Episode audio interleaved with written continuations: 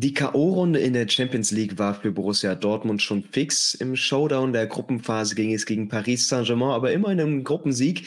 Den hat sich der BVB auch geholt. Und in unserer 90-Min-Analyse mit Experte Tobias Escher wollen wir jetzt mal klären, welche Bedeutung dieses Unentschieden im ja, Showdown der Champions League äh, für eine Rolle spielt für die Borussia. Und damit erstmal einen äh, wunderbaren guten Morgen dir, Tobias. Ja, hallo und vielen Dank für die Einladung. Wir haben uns hier ganz früh auf die Beine, auf die Socken gemacht, um, um den BVB gleich am Abend, ähm, ja, am Morgen danach, sage ich mal, zu analysieren. Die Borussia, das ist so ein Team, wir wissen, glaube ich, alle vor den Spielen immer nicht, was uns erwartet. Also die sind gerade entweder holen sie sich eine frühe rote Karte, verlieren das Topspiel, sind defensiv wie sonst was, werden ausgespielt von Gegnern, wo du meinst, die müssen eigentlich Punkte holen. Wie schätzt du die aktuelle Phase bei den Borussia einfach ein? Ja, also vor zwei Wochen haben wir gesagt, wenn jetzt diese Spiele vorbei sind gegen Milan, gegen Leverkusen, Stuttgart, Leipzig und gegen PSG, dann wissen wir mehr über diese Borussia. Und jetzt im Nachhinein muss man sagen, so viel mehr wissen wir gar nicht, weil sie immer noch sehr wankelmütig waren. Da waren wirklich Top-Spiele dabei gegen Milan, auch gegen Leipzig, eine kämpferisch starke Leistung, aber auch gegen Leverkusen und vor allem gegen Stuttgart zwei wirklich, man muss es sagen, ähm, Angsthasen. Fußball haben sie da gespielt. Ähm, das waren keine so guten Spiele. Also da eine Mannschaft, die sehr, sehr wankelmütig ist, wie du es gerade schon richtig beschrieben hast. Wir hatten uns relativ zu Beginn der Saison mal über Dortmund unterhalten. Da ging es auch um Punkte wie Terzic will die Fitness in der Mannschaft über die Zeit aufbauen und jetzt gerade in der heißen Phase dazu bringen. Aber der hat eigentlich so viele andere Baustellen. Also was ist denn jetzt eigentlich genau der Aspekt? Was ist denn die Komponente, wo Terzic jetzt mit der Mannschaft umso besonderer arbeiten muss? Ja, also Anfang der Saison, da hieß, da hat das auch Terzic ja selber gesagt, dass sie nach dieser Amerikareise erstmal langsam Fitness aufbauen, dass sie auch auf den Spielplan achten, wissen, dass jetzt im Winter, Herbst, Winter eher die schweren Spiele kommen. Und jetzt aktuell ist es aber tatsächlich so, dass er ähm, gar nicht mit seiner besten Elf spielen kann. Also er kann gar nicht diese Arbeit, die er jetzt machen wollte, also einspielen, ähm, taktische Arbeit, die kann er gar nicht vornehmen, weil die, Woche zwei Spiele sind. Und jetzt ist es eher so, dass er von Woche zu Woche halt irgendwie guckt, dass er da was zusammenwürfelt. Also der BVB äh, ist so ein bisschen der Verein in der deutschen Spitze, der am wenigsten konstant ist und der auch am wenigsten Fundament hat, aber der immer wieder durcheinander würfelt, also der immer wieder mit einer neuen Spielidee kommt. Ich glaube, das ist so momentan, ist so ein bisschen ein Durchwursteln von Terzic in der Hoffnung, dass er im nächsten Jahr mal wieder ein bisschen Arbeit machen kann, ähm, ohne dauernd englischen Wochen zu haben und dass auch die Verletzten wieder mal alle da sind. Wo würdest du denn trotzdem sagen, liegen jetzt eben die Stärken der Dortmunder? Worauf sollten sich dann Terzic in den entscheidenden Spielen konzentrieren? Der ähm, Dortmunder Kader ist natürlich ähm, einerseits ungleich besetzt, weil du auf manchen Positionen sehr viel mhm. Qualität hast, auf anderen weniger. Also jetzt gerade, wenn wir Außenverteidiger reden. Aber sie haben eine gewisse Dynamik im Angriffsspiel nach vorne. Sie haben auch viele Spieler, die dann Ideen geben können. Mit Füllkrug vorne auch jemand, der die Bälle halten kann und auch ähm, reinmachen kann im Zweifelsfall. Also sie können dann sehr, sie können im letzten Drittel ein sehr kreatives Spiel aufziehen ich denke, wenn sie ihre Konterabsicherung noch ein bisschen verbessern, da sind sie manchmal sehr stark ähm, auf gut Glück angelegt. Da werden wir gleich, wenn wir über das Spiel reden, noch stark drüber reden. Ähm, wenn sie da noch ein bisschen was verbessern, wenn sie vielleicht noch so einen Mannschaftskern reinbekommen, gerade im Zentrum so eine Achse. Das ist mir immer sehr wichtig, dass du im Zentrum von Torwart, Innenverteidiger, Sechser, Zehner, Stürmer, dass du da wirklich eine Achse hast. Und auch da hatten sie jetzt letzt kaum Konstanz dran, gerade im Mittelfeldzentrum.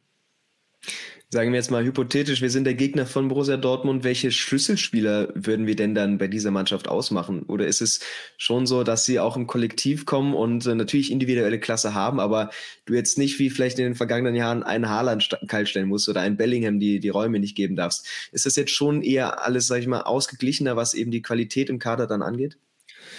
Also es ist nicht mehr dieser herausragende Könner da in dieser Mannschaft, das stimmt, aber es war ja auch nicht so, dass Brandt jetzt zum Beispiel in der vergangenen Saison ähm, schlecht gewesen wäre, sondern der ist ja auch ein Spieler, den den Gegner sich einstellen mussten.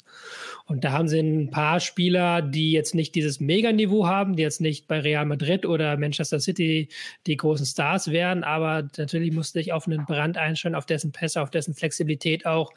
Du musst schauen, dass die Außenstürmer nicht in äh, isolierte 1 gegen 1 Situationen kommen, also dass ein Rhino Gittens oder auch ein Adiedim nicht ihr Tempo aufnehmen können. Du musst auf Füllkrug zurück, zurückfallen reagieren und auf dessen Körperlichkeit reagieren. und du brauchst ähm, Stürmer, die sich auch gegen den Hummels, den Süde durchzusetzen wissen. Und dann kannst du dir überlegen, wie kenne ich die Schwächen des Gegners auf der Sechserposition, da ist eine Schwachstelle, finde ich, und auf den Außenverteidigerpositionen ausnutzen. Warum wir den BVB immer so schwierig einschätzen können, ist eben, dass viel Trubel um diese Spiele herrscht. Allerdings verlieren sie gar nicht so oft. Das ist jetzt, glaube ich, die vierte Pflichtspiel-Niederlage gewesen in, in, diesem Jahr, in den letzten Monaten gegen den äh, VfB. Auch in der Champions League haben sie erst das erste Spiel gegen PSG verloren. Da läuft es ansonsten richtig gut vor der Partie mit zehn Punkten, Gruppenerster. Und ähm, natürlich möchtest du mit einem positiven Ergebnis aus dem Spiel gestern rausgehen. Aber welche Bedeutung hat darüber hinaus nochmal ein solcher erster Platz, wenn du eben nicht gegen PSG verlierst? Der erste Platz hat eine sehr große Bedeutung. Ähm, einerseits lebt der BVB auch ein Stück weit von seiner internationalen Strahlkraft. Er ist der zweitbekannteste Verein aus Deutschland. Er hat auch viele internationale Fans, das darf man nicht unterschätzen und verdient auch im Ausland viel Geld. Ähm, das ist ein sehr wichtiger Faktor auch von dem BVB. Andererseits auch für die Selbstvergewisserung, weil natürlich nach der Auslosung viele gesagt haben, inklusive mir, das muss ich auch gestehen, dass diese Gruppe sehr, sehr schwer ist, dass eine weiterkommende große Überraschung wäre des BVB, dass da eher ein Milan oder ein PSG ähm, Vorteil sind, dass die eher die Favoriten sind und dass der BVB sich da jetzt so deutlich durchgesetzt hat als Gruppensieger, das ist ähm, für das Selbstbewusstsein sehr wichtig und auch für die weitere Auslosung, weil man natürlich jetzt sehr vielen, sehr schweren Gegnern aus dem Weg geht. Die englischen Vereine haben ihre Gruppen größtenteils gewonnen. Man trifft nicht auf Barca, man trifft nicht auf Real. Das ist, glaube ich, nochmal ein sehr gewichtiger Faktor, dass man da jetzt, ähm, wenn man Glück hat, eine relativ leichte Auslosung bekommt und dann auch ins Viertelfinale weiterziehen darf. Und das ist eben die Sache, dass die Dortmunder immer sehr gegnerabhängig spielen und sich eben auch vorbereiten. Deswegen werfen wir einen kurzen Blick auf Paris Saint-Germain, vielleicht einfach ein Team, was der Borussia in der aktuellen Phase mehr entgegenkommt, weil sie auch für Spiel tun, aber defensiv trotzdem auch Lücken bieten. In der Liga läuft das, sage ich mal, erwartbar, aber auch jetzt nicht sonderlich spektakulär. Ähm, sie müssen, wie gesagt, eben dieses Spiel gewinnen, um sich als, als Erster ja, in die K.O.-Runde zu bringen, aber auch eben, um nach hinten abzusichern. Wie bewertest du bei PSG die bisherige Saison? Und ähm, ist das wieder so eine Saison, wo jetzt vielleicht die sportlichen Ambitionen, die wirklich riesig sind, einfach nicht ganz erfüllt werden können? Ja, PSG ist ähm, eine Mannschaft, die immer schwer zu analysieren ist, weil sie innerhalb der französischen Liga so gut sind, dass sie bestimmte Sachen einfach nicht machen müssen. Das klingt jetzt erstmal seltsam, aber PSG ist individuell so überlegen, dass sie zum Beispiel sehr selten verteidigen müssen. Also das klassische Verteidigen gegen einen gleich starken Gegner, das haben sie relativ selten. Und sie sind zugleich jetzt mittlerweile eine Mannschaft, die über so unfassbar viel Dynamik verfügt, dass sie eigentlich kein klassisches Ballbesitzteam mehr sind. Also, dass sie natürlich Luis Enrique, ein Trainer, der das sehr schätzt und auch in der Liga sehr spielen lässt. Aber spätestens in der Champions League wollen sie dann ihre PS auf den Rasen bringen. Wenn du vorne einen Mbappé, einen Moani hast und dann auch noch einen Dembele, der jetzt gesperrt gefehlt hat gegen den BVB, dann willst du eigentlich übers Tempo kommen. Und deswegen sind sie für mich so eine schwere Mannschaft zu greifen, weil sie natürlich in der Liga dann auch was anderes machen müssen als in der Champions League, weil sie ähm, diese grundsätzlichen Fähigkeiten im Ballbesitzspiel haben, aber auch nicht organisiert genug sind, um jetzt zu sagen, sie sind eine dominante Mannschaft. Es ist so eine sehr, sehr, so fast schon ähnlich wie der BVB, eine sehr schwer greifbare Mannschaft, wobei sie in der Liga noch eine einfachere Aufgabe haben, weil da sind sie einfach individuell den meisten Gegnern so überlegen, dass da von der ersten Minute an die Ausgangslage klar ist. In der Champions League ist das nicht ganz so. Du hast jetzt eben in dieser Saison eine veränderte Mannschaft, vor allem im Angriff nicht mehr diese Spieler, die vielleicht im Herbst ihrer Karriere stehen, äh, schon große ähm, Laufbahnen hinter sich haben. Du hast gerade im Mittelfeld, im Zentrum, so Projekt Jugend forscht, also da sind im Schnitt gestern 21 Jahre auf dem Platz gewesen. Ist das eine Entwicklung oder sage ich mal die Kaderstruktur, die PSG helfen kann, dass du weniger ganz große Stars hast, natürlich um Mbappé, auch Marquinhos hinten, Donnarumma, das sind die gefestigten Leistungsträger, aber dazu eben viel Talent und viel Feuer im Spiel, was dann auch natürlich immer eine ganz andere Mentalität mitbringt. Genau, also äh, PSG hatte die vergangenen Jahre immer die Probleme, dass sie eine ähm, salopp gesagt zusammengekaufte Truppe waren und dass du den Spielern auch angemerkt hast, dass die nicht so viel Bock hatten, jetzt ähm, gegen den Ball zu arbeiten. Die haben nicht so viel Bock gehabt, sich in ein größeres taktisches System einzufügen. Das wird jetzt einfacher, aber ist immer noch nicht ganz so einfach, äh, weil PSG immer noch eine Mannschaft mit großen Namen ist und auch ein Mbappé jetzt kein Spieler ist, der ein klassischer ähm, Roleplayer sein wird in einem taktischen System, sondern er ist immer ein Spieler, der auch von sich das Selbstbewusstsein hat. Er möchte, dass die Mannschaft um ihn herum gebaut wird und der auch dann sich seine Freiheiten gönnt. Ähm, dementsprechend ist da auch Luis Enrique noch nicht so, dass man da sagen kann, das ist ähm, eine klassische Luis Enrique-Mannschaft mit einem klassischen Luis Enrique 4-3-3 und ähm, sehr genauen Ablauf im Ballbesitz. Die haben sie auch mittlerweile ganz gut drauf, aber immer dann noch ähm, die Spieler, die da ausbrechen und die da auch ausbrechen müssen, weil natürlich auch einen Moani, wie wir aus der Bundesliga kennen, aufblüht, wenn er machen kann, was er will und wenn er halt auch Freiheiten bekommt. Und dementsprechend ist es jetzt noch kein, nicht so, dass dieser wie du es gesagt hast, dieser Wandel 100% da ist von der Star-Truppe hin zu einer Systemtruppe. Aber ich glaube, dass das in den nächsten Jahren kommen wird, gerade wenn Mbappé im Sommer absehbarerweise gehen wird, dass man dann nochmal einen Schub macht in Richtung ähm, neues PSG. Es sind ja natürlich auch alle Spieler, die sich eben noch beweisen müssen, die wie wir gesagt haben, nicht die ganz große Karriere schon hinter sich haben. Auch auf Dortmunder Seite wollen sich die Spieler zumindest beweisen und es hat sich so aus den letzten Wochen so etwas eine Startelf kristallisiert. Da finden wir auch immer wieder Beino Gittens. Ähm, das ist auch mit sehr viel Tempo verbunden. Auf der anderen Seite Adeyemi, die vielleicht schnellsten Spieler, wenn es drauf ankommt, im Kader. Also hat man auch hier wieder die Handschrift von Terzic erkannt, dass man über Tempo kommen möchte, dass man dann auch über Konter kommen möchte und eben die Räume mit diesen Spielern, die gerade am Ball so stark sind, dann so gut wie möglich nutzen nutzen will. Genau, also der BVB hat grundsätzlich nicht die schnellste Mannschaft, das siehst du aber dann vor allen Dingen in der Abwehr hinten, mhm. ähm, weil ein Hummels ähm, jetzt zum Beispiel nicht der schnellste Spieler ist, der dafür andere Stärken hat, also jetzt ohne ihn schlecht drehen zu wollen, ist halt natürlich einfach nicht seine Stärke und auch im zentralen Mittelfeld hast du eigentlich nicht die Tempospieler. Aber jetzt haben sie mit Bino Gittens Adeyedi eben wieder diese Option, dass sie ihren ähm, stabilen Fußball auch mit Kontern würzen können. Also, dass sie nicht, wie sie es gegen äh, Stuttgart oder Leverkusen getan haben, sehr tief stehen und dann keine Konter mehr spielen können, sondern eben Füllkuck hält mal einen Ball und dann gehen die Spieler außen ab.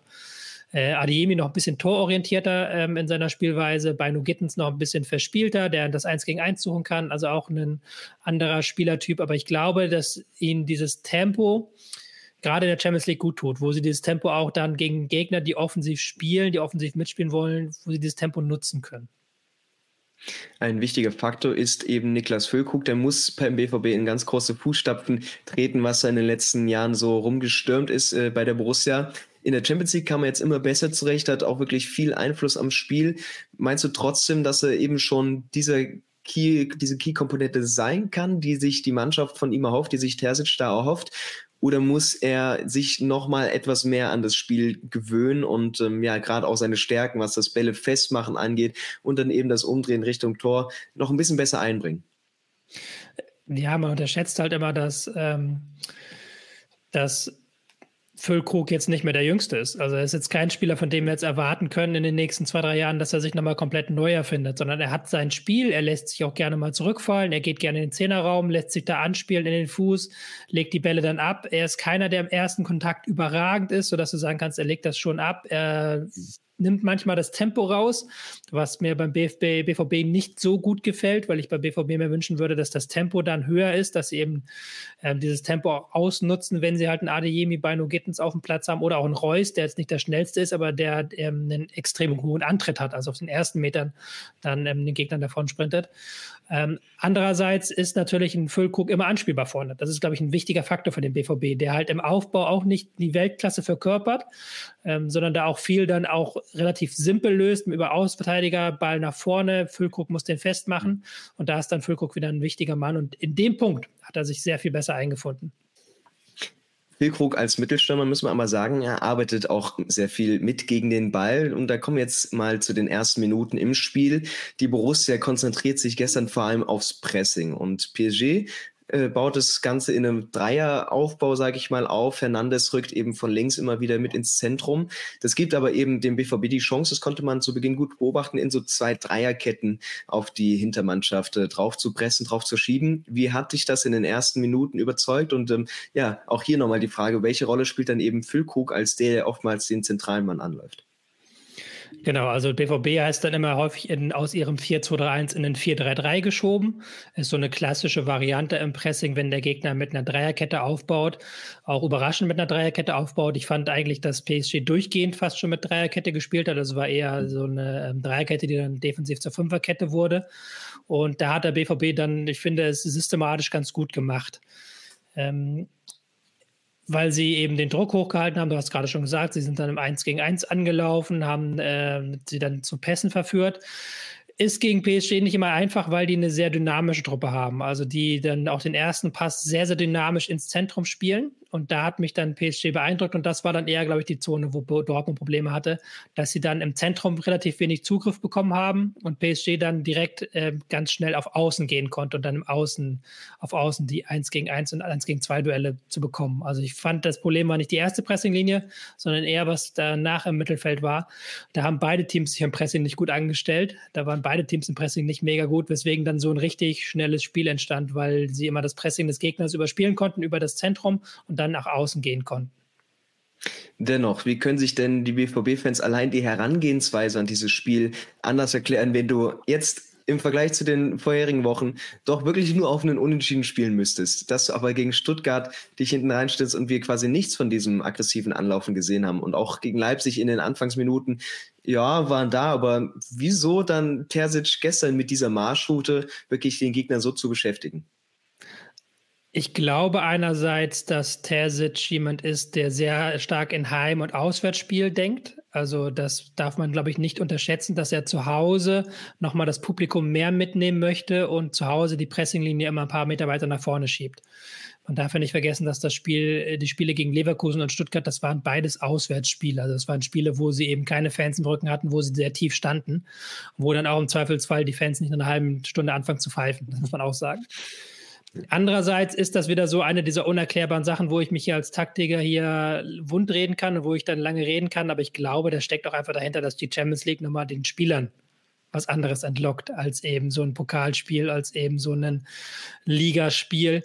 Und der dritte Faktor, den man auch, glaube ich, nicht unterschätzen darf, ist, dass Stuttgart und Leverkusen einfach aktuell zwei der besten Beibesitzteams in Europa sind. Also man unterschätzt immer so ein bisschen die Bundesliga und tut dann immer, ja, das ist nur Stuttgart, ja, das ist nur Leverkusen.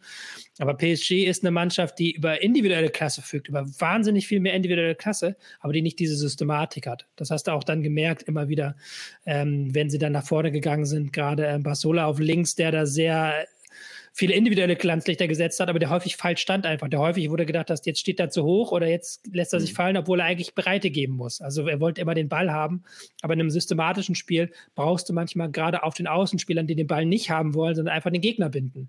Und solche kleinen Details, die hast du bei Stuttgart und Leverkusen nicht. Die sind da noch einen Tick besser. Vielleicht auch da der Gedanke nochmal gegen PSG mit Heimpublikum im Rücken, mit der Champions League-Hymne vor dem Spiel und eben mit dem Gegner, können wir das anders spielen. Und von Beginn an ist die Intensität eben da beim BVB und man merkt, wie du es eben meinst, ähm, sie wollen das Zentrum dicht machen. Das klappt vielleicht noch nicht richtig gut, auch weil du eben personell mit Öscher nur einen wirklichen Sechser auf dem Feld hast. Brandt muss dann im Zentrum eben viel mit nach hinten machen, aber das ist immer so dynamisch, aber dann halt eben auch verschoben. Also wie schwer war das denn für Terzic, weil eben auch Can gesperrt gefehlt hat, die drei da vor allem mit Reusser noch so zu disziplinieren, dass sie dann wirklich auch sich mal auf eine Kette bilden können und ähm, ja, da nicht zu sehr viele Räume lassen. Ja, es war natürlich nicht ganz einfach. Und das ist jetzt auch das Einzige, wo ich behaupten würde, da hat ähm, Terzic die Chance genutzt, dass der BVB schon weiter ist, dass er eben gesagt hat, ich spiele mit Brand im Zentrum. Ich mache da jetzt keine Experimente. Sabitzer kann dann irgendwann kommen, der ist noch nicht fit für 90 Minuten, aber ich mache jetzt, versuche das mal mit Brand im Zentrum und dem gegen den Ball und das hat auch ganz okay funktioniert. Aber es ist halt gerade auch mit Ötschan neben sich, den ich sehr mag, der auch kluge Pässe spielt, aber der auch nicht der dynamischste ist. Und das war natürlich ein komplettes Mismatch, weil wenn du, hast gerade gesagt, PSG-Mittelfeld, 21 Jahre, Zaire Emery, einer der schlüpfrigsten Spieler der, der Welt, der, der immer halt wieder entwischt, der immer wieder was findet, der immer wieder was äh, anbieten möchte. Und auch Vitinha neben sich. Und dann auch ähm, ein Muani, der immer wieder ins Zentrum gestoßen ist, ein Mbappé, der dann ähm, geguckt hat, mal, ob er da vielleicht einen Freiraum findet. Das ist schon eine richtig schwere Aufgabe für so ein Mittelfeld. In dem Sinne will ich das Ding gar nicht negativ ankreiden, aber ja, das war schon so ein Problem, weil eigentlich waren sie, wenn Reus sich hat zurückfallen lassen, mit drei Mann auch in Überzahl gegen das Zweier-Mittelfeld von PSG und trotzdem hat PSG da immer wieder einen freien Spieler gefunden dann hat man gleich auch schon gemerkt, das wird hier ein richtig aufregendes Spiel und ähm, ja, spätestens nach zehn Minuten, Viertelstunde sprudelt es dann wirklich los. Wolf auf der einen Seite kommt da am Zentrum, wo sie erst geduldig spielen. Zum Abschluss auf der anderen Seite muss Lee die Gäste schon quasi in Führung bringen. Riesige Möglichkeit, die er da hat, als er frei auftaucht. Aber nach den beiden Chancen hast du nicht gemerkt, okay, dann nehmen jetzt beide Teams wieder Druck raus, äh, besinnen sich auf ihre Stärken, sondern es ging ja erst richtig los. Also auch da hat man sich einfach, ich glaube, diese äh, Komponente aus PSG und dann Dortmund, die beide aufregende Spiele können und jetzt so ein bisschen mögen, ähm, das hat man schon gemerkt, darauf lassen die sich an diesem Abend auf jeden Fall ein. Ja, auf jeden Fall. Also es war ein Spiel dann ähm, gerade in der ersten Viertelstunde ganz ohne Mittelfeld. Also das Mittelfeld wurde immer sehr schnell überspielt, ein Pass rein und dann direkt auf Außen, dann wurde Tempo aufgenommen. Ähm, PSG einerseits immer im Mittelfeld in Unterzahl mit dem Zwei-Mann, haben dann gegen den Ball auch nicht gut gearbeitet. Du merkst bei PSG auch, dass die das nicht gewohnt sind, wenn der Gegner mal den Ball länger einfach laufen lässt und dann sie eigentlich nachschieben müssen und du dir denkst, okay, da müsste jetzt eigentlich der Außenverteidiger rausschieben oder, oder hier die Sechser müssten da noch ein bisschen äh, gestaffelter stehen. Das funktioniert dann nicht ordentlich. Und auf der anderen Seite aber haben sie es immer wieder geschafft, direkt mit Tempo auf die Außen, dass die Außen den Pass spielen können und dass sie dann in die Tiefe gehen konnten. Das haben sie auch immer wieder geschafft. Und deswegen war es dann auch so ein spektakuläres Spiel, das praktisch ohne Mittelfeld ausgekommen ist, wo es immer zack, eine Seite, zack, andere Seite, zack, eine Seite, zack, wieder andere Seite gießen hat und die Hintermannschaften eben nicht mit der ganz genauen Präzision und Aufmerksamkeit, wie auch in der nächsten Szene, vielleicht die Szene des ersten Durchgangs, als Sühle einen langen Ball komplett verschätzt, was hier natürlich gegen viele Spieler nicht passieren darf, aber vor allem nicht gegen einen Kilian Mbappé. Der nutzt den Raum, das Tempo geht vorbei an Kobel und dann kommt Süle aber nochmal in höchstem Tempo und grätscht diesen Ball von der Linie weg. Also das war natürlich fantastisch vor der Südkurve, diese Szene. Und ähm, da hatte der Übertragungsdienstleister The Zone gestern noch den Ton eingeblendet von Terzic vorm Spiel. Der meinte, okay, wir werden wahrscheinlich mal falsch stehen, aber genau solche Grätschen oder mal so ein Ding vor der Linie abfangen, das ist das, was ich sehen möchte. Und das hat sich Süle quasi zum Wort genommen, beide Situationen. Ja, auf jeden Fall. Ähm, kann man bei der Chance noch sagen, wie du gesagt hast, falsch stehen? Ja, das war ein Stellungsfehler, ganz klar. Sühle und Hummels stehen da auf einer Linie, was sie da bei diesem langen Ball eigentlich nicht sollten. Entweder lässt mhm. Hummels sich fallen, dann hat er hinten so ein bisschen die Abputzer, Aufputzerrolle, oder aber sie beide schieben vor und dann ist halt abseits. Aber so wie sie es gemacht haben, war es nicht, nicht gut und so, so Süle lässt den Ball auch über sich drüber gehen. Aber ich glaube, das ist auch das, was natürlich die Fans sehen wollen, was ein Terzic sehen will, dass ein ähm, Spieler, wie Nagelsmann das mal formuliert hat, das eigene Tor mit dem eigenen Leben verteidigt. Mhm. Und dass man auch nicht aufgibt, dieses Tor zu verteidigen, dass halt dieses Gegentor auf keinen Fall passieren darf. Und das war halt schon eine Wahnsinnsgrätsche, wie er da noch den Fuß hochbekommt kann man natürlich, wenn man jetzt äh, miese Peter sein will, sagen, ja, da könnte Mbappé durchaus mit etwas mehr Wucht auch noch aufs Tor schießen. Der Ball war jetzt nicht leicht zu nehmen, aber der hätte auch durch noch einen besseren Schuss machen können. Aber ohne Süde das jetzt schmälern zu wollen, das war schon Weltklasse. Und PSG muss dann weiter eigentlich führen, weil es dann wirklich Schlag Schlag auf Schlag geht. Bakola scheitert dann auch am Pfosten. Kolumuani meldet sich an. Da muss sich PSG wirklich ärgern und ähm, das könnte dann in der Phase auch 0 zu 3 stehen.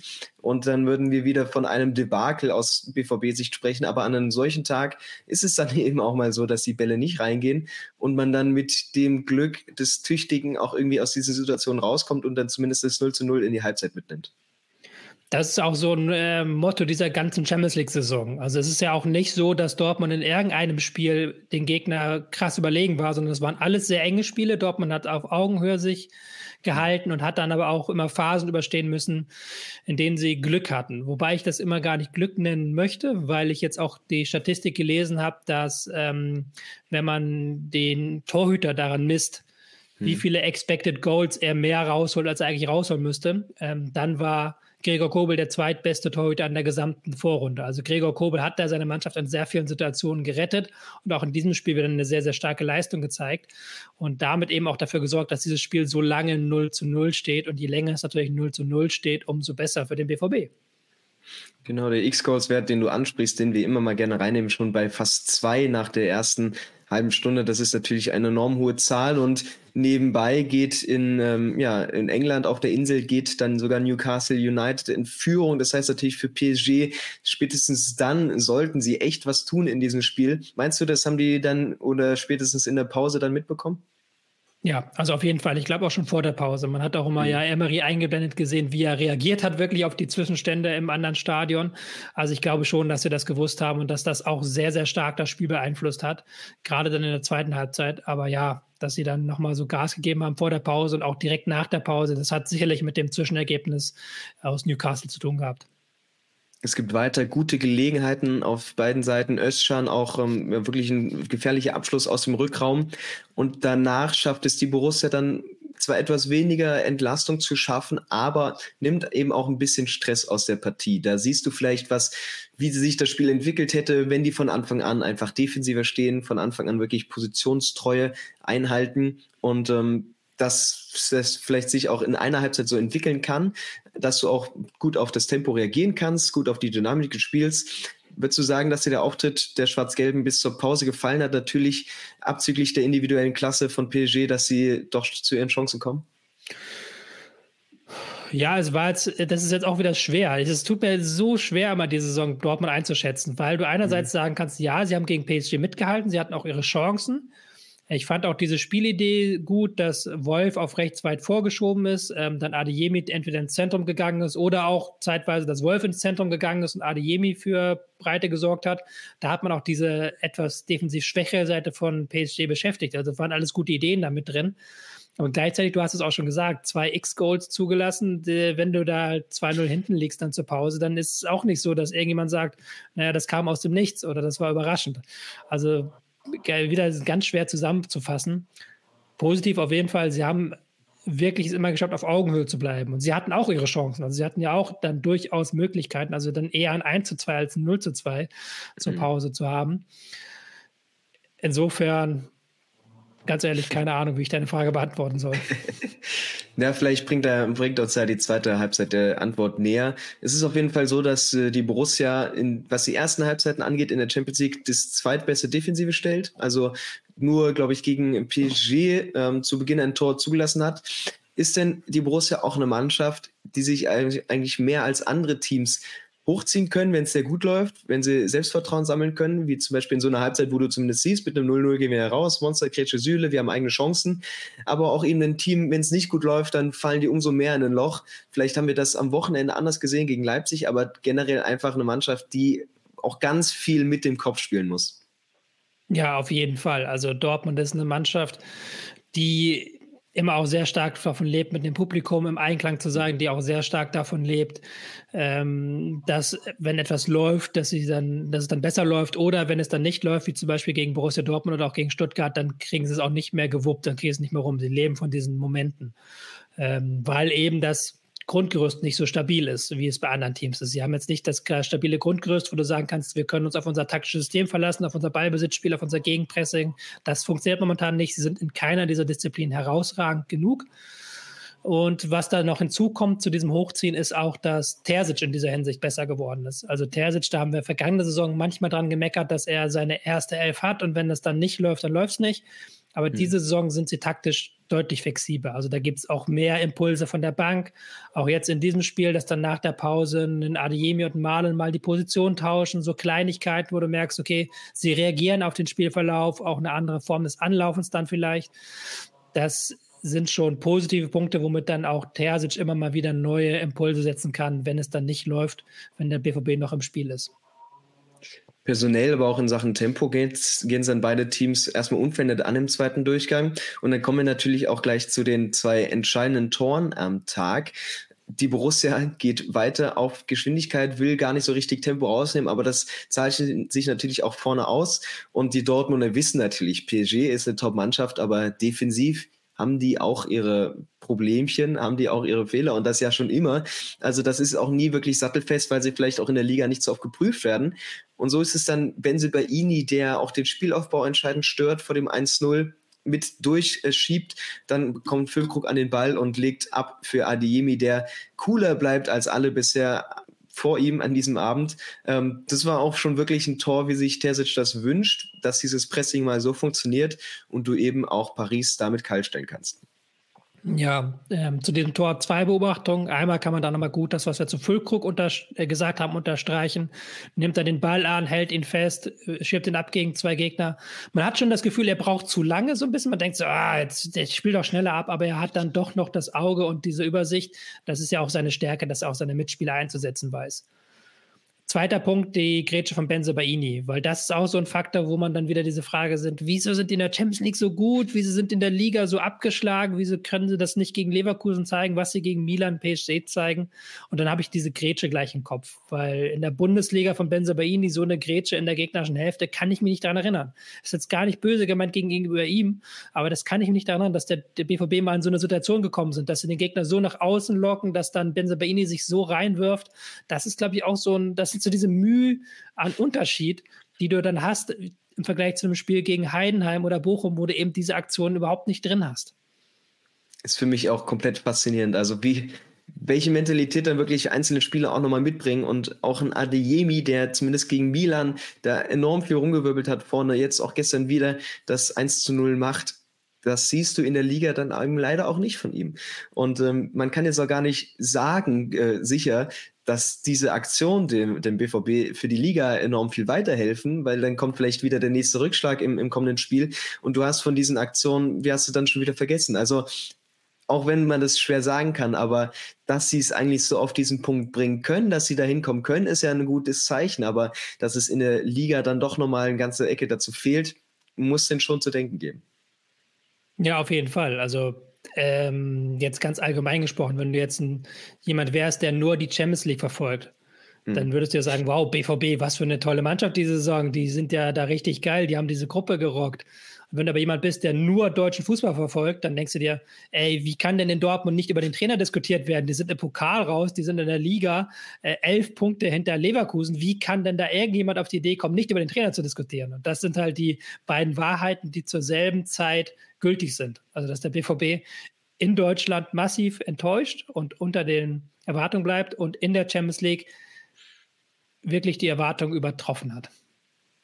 Sicherlich hätte die Borussia auch noch ein bisschen länger gerne mit Führung spielen wollen. Das macht PSG dann aber auch relativ schnell zunichte. Ähm, es ist am Ende sehr, sehr Zaire Emery, ich war im Französisch, mein Schulfranzösisch ist schon ein bisschen ein bisschen eingerostet. Ähm, Emery zieht dann das Tor und da sieht man jetzt mal an der Szene, welche Klasse natürlich auch Mbappé mitbringt, weil du siehst, er kommt jetzt mal über links, wirklich über den Flügel mit ganz viel Tempo und er zieht drei bis vier Spieler der Borussia nicht an sich ran, aber zumindest von der Position weg, vor allem eben den Öschern, der dann rausrücken muss. Und so kommt es nach der abgefälschten Flanke dazu eben, dass Emery im Rückraum dann den Ball bekommt und noch einschießen kann. Und das muss man jetzt wieder sagen, da hatte die Borussia vielleicht zu wenig Vertrauen in die eigenen Stärken, dass sie es sonst ganz gut lösen konnten auf der Seite oder vielleicht auch zu viel Respekt einfach vor der Einzelaktion von Mbappé.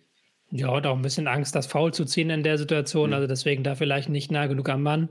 Ähm, es ist äh, unglücklich, wie du es gerade aber auch schon gesagt hast. Der, die Flanke wird abgefälscht. Der Schuss von Zaya Emery ist ja auch nochmal abgefälscht worden von Adeyemi ins eigene Tor. Klar, unglücklich. Aber auch da wieder, wie, der, wie PSG eben in die Situation kommt, wie sie eben hinten das Pressing umspielen und dann Dynamik aufnehmen können, das gab es ja häufig in diesem Spiel. Und das war natürlich auch so eine Sache, wo der BVB sich ankreiden lassen muss, dass sie das zu häufig zugelassen haben. Und dann irgendwann hat Mbappé halt diese eine Aktion. Ähm, ja, und dann fällt das Gegentor. Die Ereignisse überschlagen sich dann auch in, auch Milan kommt in Newcastle äh, zum Ausgleich. Vielleicht bekommt PSG das auch ein bisschen mit, hat natürlich umso mehr Rückenwind. Dann aber auch eine weitere Komponente bei jedem Gegenangriff und vor allem eben den schnellen Kontern. Es sind vor allem die BVB-Angreifer, die da enorm viel mit nach hinten arbeiten. Also Adeyemi hat man auch in der Situation ge gemerkt, der kommt nicht mehr ganz an Emery ran. Aber auch Bino Gittens, die haben das Tempo und die nutzen das dann eben auch, um hinten mit auszuhelfen. Das hat mich als Fan hätte mich das überzeugt, aber als Fan lässt mich das auch wieder die Frage stellen, warum denn nicht in anderen Spielen und ähm, warum denn nicht immer, dass auch wirklich die Angreifer sich so reinwerfen können und dann sind sie halt nach 60 Minuten platt, aber wir haben zumindest noch einen Tick mehr Sicherheit hinten. Ja, ist natürlich auch wieder eine Frage des Spielplans. Also ich würde zum Beispiel sagen, gegen Leverkusen und gegen Stuttgart haben sie auch alle viel hinten mitgeholfen, weil sie eben am eigenen Strafraum standen, ja. die gesamte Mannschaft. Ähm, da war es natürlich eine andere Sache als hier, wo du halt Dynamik hattest, wo du aber auch die Vorwärtsaktion hattest. Also sie hatten ja auch alle Aktionen am Ball und das macht, glaube ich, mehr Spaß, als wenn du am eigenen 16er stehst und wirklich drei Ballkontakte hast und nicht nach vorne kommst. So ein Spiel macht dann schon durchaus mehr Spaß. Aber ja, wir hatten das jetzt schon mehrfach gesagt. Ich habe da auch keine Erklärung für. Vielleicht nochmal ein Wort hinten. Schlotterbeck bekommt jetzt mal eine Pause. Süle ist eben mit Hummels das Duo, das funktioniert vor allem im Spielaufbau. so, dass sie Lösungen finden und Lösungen schaffen. Gefällt dir das ein bisschen mehr, das du, als eben mit Schlotterbeck, der ja zuletzt auch zumindest etwas fehleranfälliger wieder gewirkt hat? Also wie hat dir Süle dann auch gestern in seinem Auftreten gefallen? Ja, Süle hat natürlich im Spielaufbau nicht diese spektakulären Aktionen. Ähm, Hummels ja mit seinen Flugbällen, mit seinen Laserpässen aus der Abwehr in den Angriff. Ähm, Schlotterbeck dann mit seinen Dribblings dann, wo er dann aus der eigenen Abwehr mit Vollgas nach vorne geht. Das hat Süle alles nicht im Repertoire, aber eben sehr einfache, häufig gute, clevere Pässe, ähm, mit denen er das nach vorne spielt. Was jetzt an diesem Spiel natürlich auch nochmal dazu sagen muss, ist, dass die Abstimmung hinten in der Abwehrkette nicht immer perfekt funktioniert hat. Also sie hat häufig gut funktioniert. Wir hatten ja vorhin schon die Szene mit, dem, mit der Monstergrätsche von Süle. Wir haben uns auch nochmal das Abseitstor, was ja sehr, sehr knapp war. Ähm, mhm. Was dann auch kurz nach diesem 1 äh, zu 1 gefallen ist wo du auch eine Situation hattest, wo die Kette wieder nicht, entweder sie steht nicht genau genug auf einer Linie oder sie machen nicht genug Tiefenstaffelungen dafür. Da haben sie natürlich das Glück gehabt, dass Mbappé einfach eine halbe Sekunde zu früh startet. Ansonsten ist das wirklich perfekter Angriff. Kein Druck auf Außen. Ball wird hinter die Kette gespielt, Lauf hinter die Kette. Und das ist natürlich was, was du verhindern willst als Abwehr. Und da haben sie auch nicht gut gestaffelt gewirkt. Also auch da Licht und Schatten bei der Kombination Süle-Hummels auch generell die ganze, äh, die ganze Hintermannschaft, die wird ja immer mal wieder auch ausgetauscht, auch vor allem auf den Außenpositionen. Wie kann man denn so eine Abstimmung üben? Passiert das einfach, wie wenn du Leverkusen bist und zehn Spiele am Stück dieselben drei da hinten aufstellst? Oder im Training mehr forcieren, dass diese Läufe kommen? Wie kann man das denn noch ein bisschen, wie kann man daran arbeiten? Ja, du kannst es halt natürlich im Training üben mit Übungen. Machst zum Beispiel 4 gegen 4 immer wieder ständig mit Kettenverhalten. Immer zwei Angreifer laufen zu. Du musst das äh, Kettenverhalten machen und dann in dynamischen Übungen. Und da gibt es sehr viele Übungen, wo du das machen kannst. Jürgen Klopp ist zum Beispiel dafür bekannt, dass er ähm, Abläufe gegen den Ball mindestens einmal in die Woche auf den Trainingsplan nimmt. Und sei es halt nur auf den virtuellen Trainingsplan, also dass du es an der Taktiktafel machst, eben ist ein, äh, Jürgen Klopp ist ein Mann der Wiederholung, also dass du das wirklich über Wiederholung einhämmerst, einhämmerst, einhämmerst. Und das zweite ist dann Spiele, wie du gesagt hast. Also, wenn du eine Mannschaft bist, die Champions League spielt, die Pokal spielt, dann hast du jetzt seit zwei Monaten keine Woche mehr gehabt, wo du trainieren kannst. Da hattest du nur englische Wochen. Das heißt, du hast Spiel, danach hast du am nächsten Tag mhm. äh, Regeneration, dann hast du am zweiten Tag Regeneration, am dritten Tag ist wieder Spiel. Also da kannst du wirklich nur an der Takttafel arbeiten oder eben im Spiel im Spiel halt Mannschaft spielen lassen, einspielen lassen, nach dem Spiel die vier Leute aus der Abwehrkette zu sich rufen, nochmal hier Videoanalyse machen, nächstes Spiel wieder. Das ist ja auch dann die Möglichkeit, die du hast. Und das kriegt der BVB gerade beides nicht besonders gut hin. Zum Ende gehen dann, glaube ich, beiden Teams so ein bisschen die Kräfte aus. PSG merkt, auch Milan geht in Führung. Wir sind erstmal sicher, sicher weiter. Und ähm, das reicht für den Abend und auch die Joker bringen jetzt vielleicht auf beiden Seiten nicht ganz die Energie, gerade auf Dortmunder Seite. Wir haben Malen und Co., auch Schlotterbeck kam dann rein, aber diesen ganz erhofften Impact, die haben sie vielleicht gerade nicht, weil sie den Rhythmus nicht haben, weil sie das Selbstvertrauen nicht haben und sind sie vielleicht auch einfach einen Ticken zu weit von der Startelf weg, dass du jetzt schon auf den vielen Positionen sagen kannst, es hat sich so erstmal etabliert. Ja, das würde ich jetzt gar nicht mal so behaupten. Ich bin dann eher dann bei dieser These, dass das Milan-Newcastle-Spiel da sehr stark mit reingespielt hat. Also, dass dann mhm.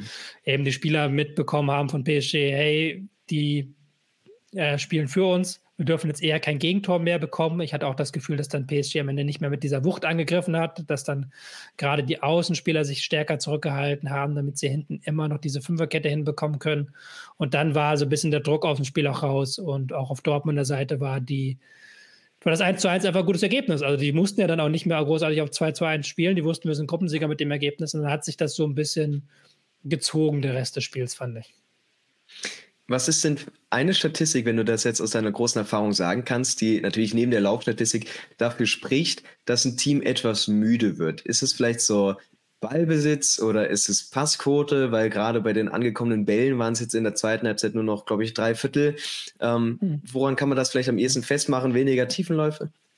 Ja, also ähm, Sprintstatistik. Also ich glaube gar nicht mal so sehr die Kilometeranzahl, die ist äh, da manchmal so ein bisschen irreführend, weil du natürlich auch Kilometer bekommst, wenn du langsam gehst oder wenn du halt nicht verschiebst. Aber Sprints sind ja das, was richtig wehtut und was, wenn du es dann zum 30. Mal machst, dann nochmal extra wehtut.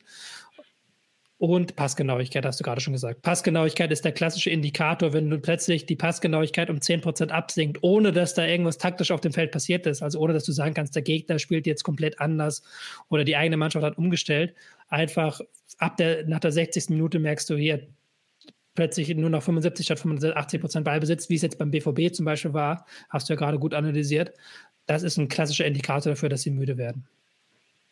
Die vielleicht wichtigste Komponente für den Abend ist aber sind die, weiter die Zweikämpfe, wo sie weiter gut drin bleiben. Am Ende ist es auch ein großer zahlentechnischer Vorteil, den sie da gegenüber PSG haben. Und man merkt, es ist einfach so, im letzten Moment haben wir auch das Glück, aber wir schaffen es immer noch mal irgendwie was reinzuwerfen. Und es hat mir auch ganz gut gefallen, dass oft, wenn PSG-Spieler den Ball vielleicht auch mit dem Rücken zum Tor bekommen haben, dass dann immer wieder Dortmunder draufgegangen sind, nicht allzu aggressiv, aber zumindest da waren. Und das, das reichte dann in vielerlei Hinsicht auch. Also an sich da eigentlich auch viel, was du für die nächsten Wochen mitnehmen könntest. Ja, natürlich viel, was du mitnehmen könntest. Muss ich natürlich ein kleines Sternchen dran machen. Jetzt in der Liga geht es, glaube ich, gegen Augsburg und gegen Mainz. Da sind wieder ganz andere Spiele. Da ist ein äh, anderer Gegner dabei, der sicherlich nicht mit fünf, sechs Mann vorne angreifen wird. Der, der, der sicherlich weniger Räume bieten wird, wo du auch nicht so ins Pressing reinkommen wirst weil PSG ist jetzt auch keine Mannschaft, die im Zweifelsfall sagt, wir schlagen das Ding lang, sondern die müssen es ja auch rausspielen, weil sie keinen Zielspieler vorne haben. Deswegen, ja, man kann das mitnehmen. Man kann das vor allen Dingen mitnehmen für die K.O.-Runde der Champions League. Da wird das nochmal sehr, sehr wichtig. Aber in der Liga werden jetzt in den beiden Spielen, die noch vor Weihnachten kommen, andere Dinge gefragt sein. Ist das dann auch so ein Problemchen, was die Dortmund einfach haben, dass die Spiele, die vor allem nacheinander kommen, nicht aussagekräftig genug sind für das nächste, was jetzt kommt, dass da wirklich so viel Varianz drin ist in der Champions League, eigentlich immer nur schwere Spiele gehabt, dafür in der Liga natürlich Augsburg, Mainz, solche Duelle, ja, wo du einfach was anderes erwartest. Also halt durch allein den Spielplan, dass es so eine gewisse Schwierigkeit reinkommt. Ja, du kannst aber andererseits auch wieder VfB Stuttgart sagen, wir haben hier eine ganz klare Spielidee. Wir wollen gegen jeden äh, Gegner eine gewisse Form des Mitspielens haben. Wir wollen uns flach eröffnen. Also wir haben eine sehr, sehr genaue Spielidee. Und wie wir die dann konkret ausgestalten, das gucken wir dann je nach Gegner. Und Borussia Dortmund ist dann noch sehr viel flexibler. Also wenn wir jetzt die letzten zwei Wochen allein gucken, da hatten wir eine hochpressende Dortmunder Mannschaft, wir hatten eine tiefstehende Dortmunder Mannschaft, wir hatten eine Fünferkette zwischenzeitlich, wir hatten eine Viererkette, wir hatten drei Angreifer, wir hatten zwei Angreifer. Also da wirklich keine konkrete Spiele, die auch von der Pressinghöhe, auch von wie bauen wir auf, immer an den Gegner ausgerichtet. Und dann ist natürlich die Chance immer da, dass du den Gegner überraschend überlegen bist, weil du eben eine bessere Idee hast, aber du hast nicht dieses Grundgerüst, dass du sagen kannst, du kannst jedes Spiel auf einem bestimmten, stabilen Level bestreiten. Mhm. Wie das zum Beispiel eben in Leverkusen gerade super gelingt. Die haben halt ein hohes Grundniveau und dann von diesem hohen Grundniveau können sie noch mal ein paar Schritte machen, wenn sie es müssen. Manchmal machen sie es nicht, weil sie es nicht müssen oder weil sie es nicht schaffen. Aber Dortmund muss halt immer diesen Berg, muss halt immer über diesen Berg rüber so und das klappt nicht in jedem Spiel. Und Jetzt ist die spannende Frage, ob es in den kommenden Spielen klappt. Und wir haben es ja auch dreimal schon gesagt, in der Champions League klappt es schon mal eher, weil die Spieler dann bereit sind, nochmal diese 10% mehr abzurufen. Ja. Für Trainer Terzic war es dennoch ein äh, Zitat wirklich tolles Spiel, das er gesehen hätte von seiner Mannschaft. Natürlich auch in Berücksichtigung der Klasse von PSG. Auch Süle ist in gleich Kerbe geschlagen, lobt die Mentalität. Ich glaube, da sind sich alle einig, dass es eben wieder so ein Champions League Abend war. Müssen wir jetzt nicht nochmal aufrollen, aber dass die Dynamik, das sehen sie ja dann auch in der Bundesliga eben eine andere ist. Schließen wir das vielleicht zu dem Punkt ab, aber jetzt nochmal von vor ein paar Wochen hättest du eine Wette darauf abgeschlossen, dass der BVB diese Gruppenphase als erste abschließt. Und was ist das jetzt für ein Zeichen für den BVB, auch für die Liga, dass du dann gegen solche Teams am Ende die Oberhand behältst?